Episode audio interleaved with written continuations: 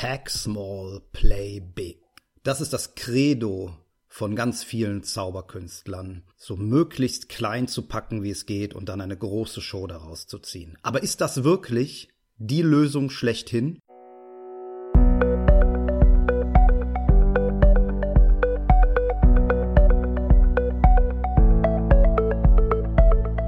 Willst du mehr Erfolg als Zauberkünstler haben?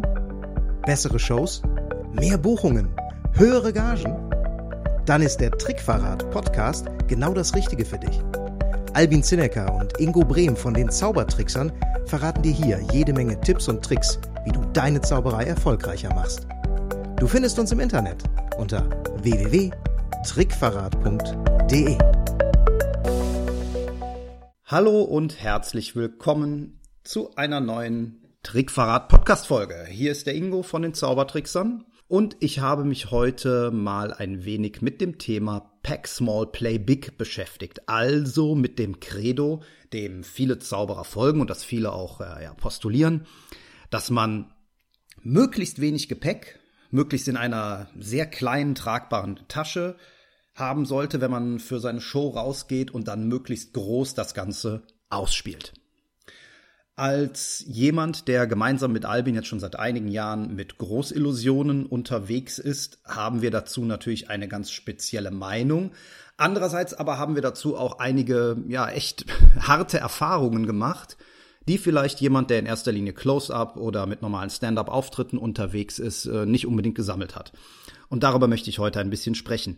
Mir geht's aber in erster Linie auch gar nicht darum, jetzt hier möglichst viele Pack- und Travel-Hacks sozusagen loszuwerden, sondern es geht mir eher um die Frage, ob Pack Small Play Big wirklich immer äh, das Maß aller Dinge sein kann und sollte. Ähm, ich will zunächst mal auf die Großillusion kurz eingehen. Das wird zwar die wenigsten von euch betreffen, aber es verdeutlicht ganz gut, wie Albins und mein Gedankengang dazu inzwischen ist und welche, ähm, ja, welche Auffassung wir zu dem Thema Pack Small Play Big haben. Zunächst mal sind wir definitiv der Meinung, und das können wir sogar belegen, dass uns die Auftritte mit Großillusionen einige Möglichkeiten eröffnet haben, also einige Auftrittsmöglichkeiten eröffnet haben, die wir, hätten wir ausschließlich weiter im Close-up und Stand-up-Bereich uns bewegt, nicht bekommen hätten. Ähm, wir haben dadurch unwahrscheinlich interessante Kontakte geknüpft und haben auch Auslandsauftritte eingesammelt, die wir niemals mit einem normalen Stand-up-Programm gemacht hätten. Äh, wir haben dadurch auch an unserer Preisstruktur einiges verändert, die sich auch tatsächlich auf unsere Close-up und Stand-up-Auftritte auswirkt. Also natürlich ist bei uns eine Großillusionsshow teurer, als äh, wenn jetzt einer zum Tablehopping irgendwie in die Nachbarschaft fährt. Aber trotzdem ist unsere Gesamtpreisstruktur deutlich erhöht. Das heißt, der äh, ja, der Umstand, dass wir sehr viel Aufwand betrieben haben oder betreiben mit den Illusionen, wirkt sich auf alle Bereiche aus. Ähm, was das Packen und Transportieren angeht, ist es bei Großillusionen natürlich so, dass das einen ganz anderen Aufwand bedarf und wir aber auch hier ein Umdenken inzwischen haben. Wir haben zu Beginn zum Beispiel darauf geachtet, dass all unsere Großillusionen zerlegbar sind und möglichst im Pkw zu transportieren. Also der Albin hat so einen großen SUV und ich habe einen großen Kombi. Und da passt schon eine Menge rein, muss man sagen. Also wir haben die Cases auch so bauen lassen, dass sie genau in die Autos passen von unserem Casebauer. Und so kriege ich zum Beispiel unsere Fluchtkiste und unseren Erscheinungskäfig zusammen in mein Auto verpackt im Case. Das funktioniert. Und oben kann man sogar noch eine Tasche drauflegen oder so fürs Restprogramm. Das heißt, ich kann problemlos zwei große Illusionen in meinem Kombi transportieren. Ähm, das haben wir zu Anfang auch so gemacht. Dann sind wir dann mit zwei Autos zum Auftritt gefahren. Beide waren bis unters Dach gefüllt mit Kram. Auf dem Beifahrersitz saß jeweils eine Assistentin und so ging es dann raus. Ähm, wenn man aber jetzt so im Nachhinein darauf zurückblickt, muss man sagen, dass wir damals mehr Aufwand betrieben haben als heute. Wie machen wir es heute? Heute transportieren wir unsere Illusionen alle aufgebaut. Entweder aufgebaut im Case oder fix und fertig aufgebaut. Also wir haben ein paar Sachen, die, äh, die haben wir nicht im Case drin, sondern die werden dann so verschnürt im LKW. Wir mieten einen LKW mit Hebebühne und auch hier gab es einen Zwischenschritt, also zwischen dem ähm, LKW mit Hebebühne und dem Transport per PKW hatten wir eine ganze Zeit lang immer einen Sprinter gemietet. Inzwischen machen wir es uns bequem und geben, ich glaube, 10 oder 15 Euro pro Tag für den Miet-LKW mehr aus und äh, transportieren alles mit dem LKW mit Hebebühne. So, das bedeutet jetzt für uns, wir haben früher den ganzen Kram erstmal aus dem ähm, aus der Garage oder aus dem Keller ausgelagert. Dann kam der Kram ins Auto. Dann fuhr man zum Auftrittsort, wieder dort ausladen. Dann erstmal alles komplex aufbauen, auftreten und dann das Ganze wieder umgekehrt. Also abbauen, zu, äh, in die Cases verpacken, das Case ins Auto, das äh, nach Hause fahren, das Case wieder in den Keller schleppen. Heute sieht das Ganze so aus: Die Illusion steht fertig aufgebaut bei uns im Lager.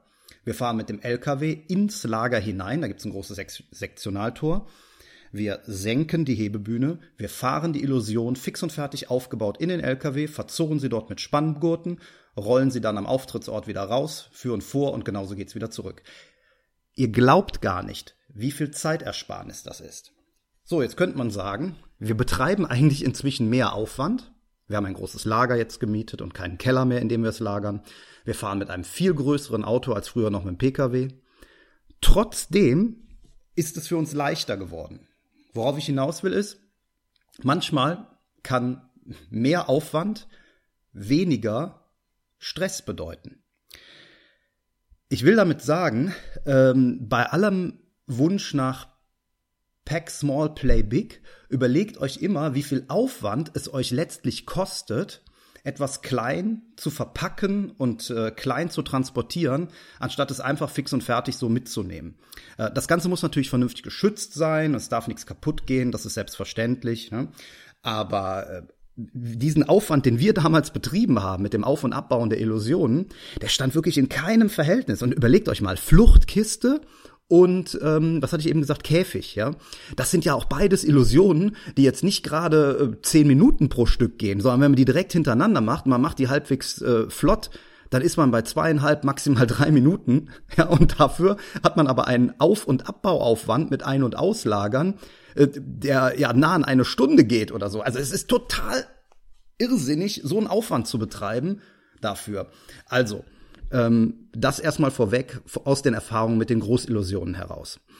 Ähm, ein weiterer Punkt, der mich bei diesem Pack Small Play Big immer so ein bisschen umtreibt, wo ich immer drüber nachdenke, ist, was erwartet ein Kunde denn von uns als Zauberer? Erwartet der tatsächlich, dass wir mit einem kleinen Mini-Täschchen auftauchen, wo nichts anderes mehr sonst dabei ist, das auf den Stuhl oder Tisch neben uns stellen, eine halbe Stunde Show spielen, den Koffer wieder mitnehmen und abhauen? Oder erwartet der von uns Zauberern vielleicht, dass wir ein bisschen mehr Aufwand betreiben, dass da vielleicht irgendeine interessante Kiste, Box steht. Das muss jetzt nicht mal eine Großillusion sein, aber ein interessantes, größeres Requisit. Ähm, das kann ein schwebender Tisch sein. Das kann auch vielleicht irgendein Produktionsgerät sein. Ich will jetzt gar nicht auf eine Fantasta oder sowas Hässliches hinaus. Das gibt's ja auch, das kann man ja auch alles schön machen und modern machen. Aber die Frage ist, erwartet ein Kunde nicht tatsächlich auch ein bisschen Produktionsqualität und damit auch Ausstattung auf der Bühne und von dem Zauberer? Ähm, ich glaube schon, dass das ein Punkt ist, der äh, ja den, den Kunden und auch die Menschen beschäftigt und die sich auch gerade diese Frage stellen werden, wenn du höherpreisig unterwegs bist. Ja, wenn du, keine Ahnung, für 150, 200 Euro auftrittst, dann mag es angemessen sein, auch alles so einfach und schnell wie möglich aus der Tasche zu spielen. Aber wenn du ordentliche Gagen von 1000 Euro aufwärts oder äh, sogar meinetwegen auch 2000 Euro aufwärts für deinen äh, Stand-up-Auftritt realisieren willst, dann bist du in meinen Augen auch gezwungen, neben der Qualität deiner Show auch eine ja optische Qualität zu bringen. Auch hier rede ich natürlich nicht von der, von der optischen Qualität der Requisiten, deiner Kleidung und so, dass das alles stimmig sein muss und auch alles mit deinem Preis, deiner Zielgruppe und so weiter zu, ähm, ja, stimmig sein muss. Sondern es geht mir tatsächlich darum, eine, insgesamt eine Produktionsqualität sowohl bei den Requisiten zu schaffen, aber auch beim Drumherum.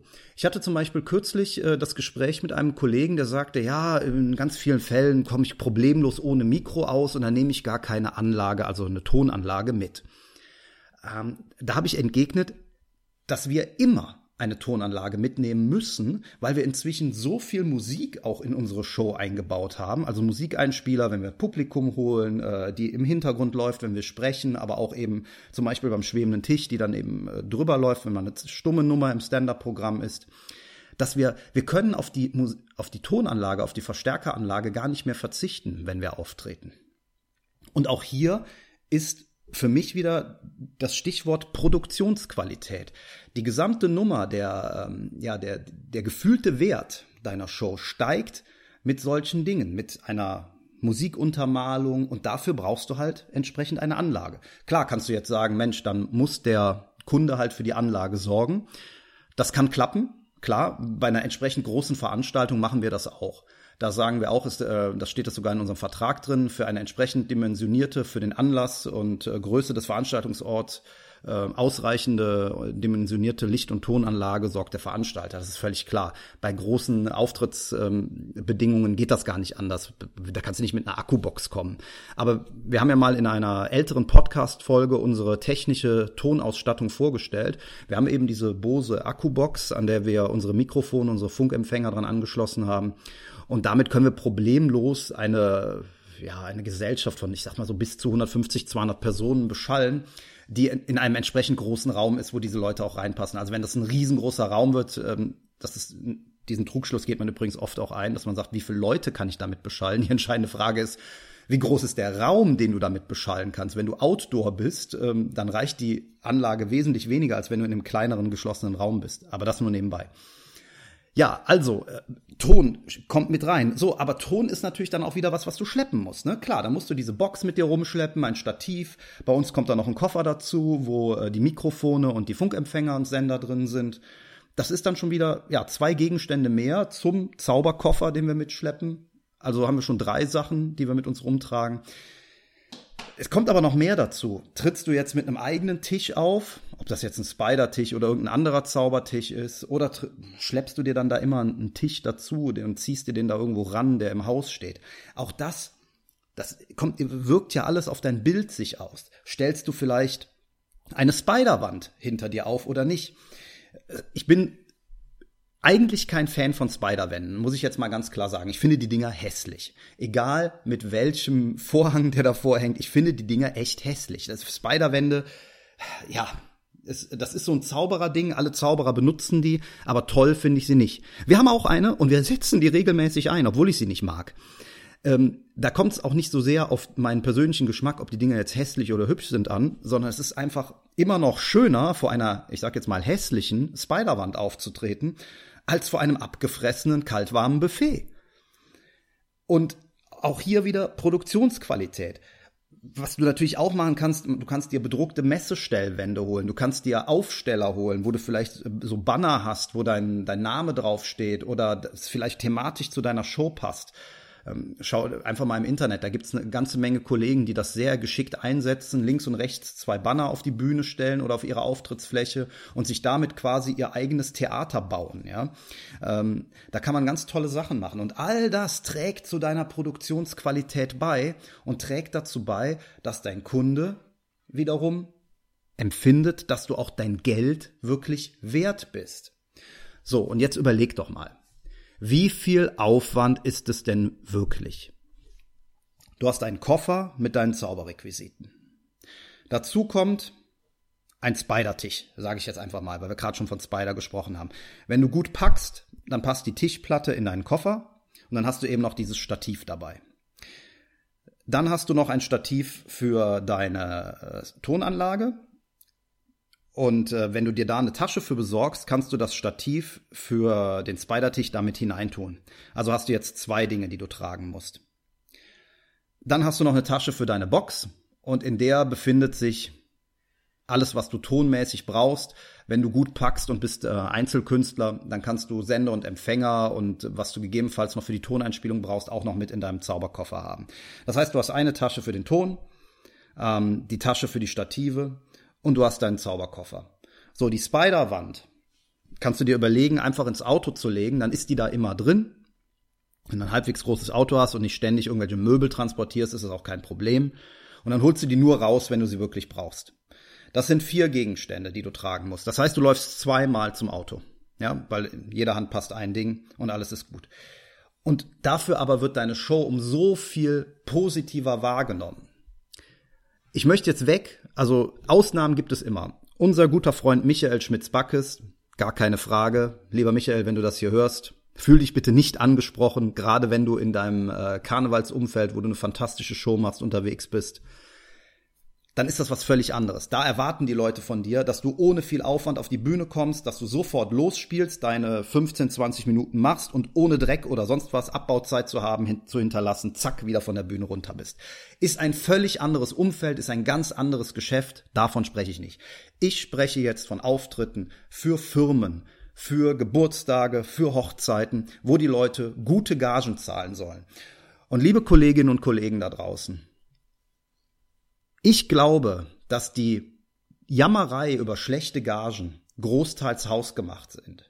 Wenn ihr nicht in der Lage seid, oder wir, ich nehme mich damit rein, wenn wir Zauberkünstler nicht in der Lage sind, eine entsprechende Qualität abzuliefern, die schon von außen sagt, jo, das muss mehr wert sein als zwei oder 300 Euro, dann dürfen wir uns auch nicht wundern, wenn uns Leute anrufen und sagen, Mensch, also ich habe nicht gedacht, dass ein Zauberer mehr als 250, 350 Euro kostet. Ja?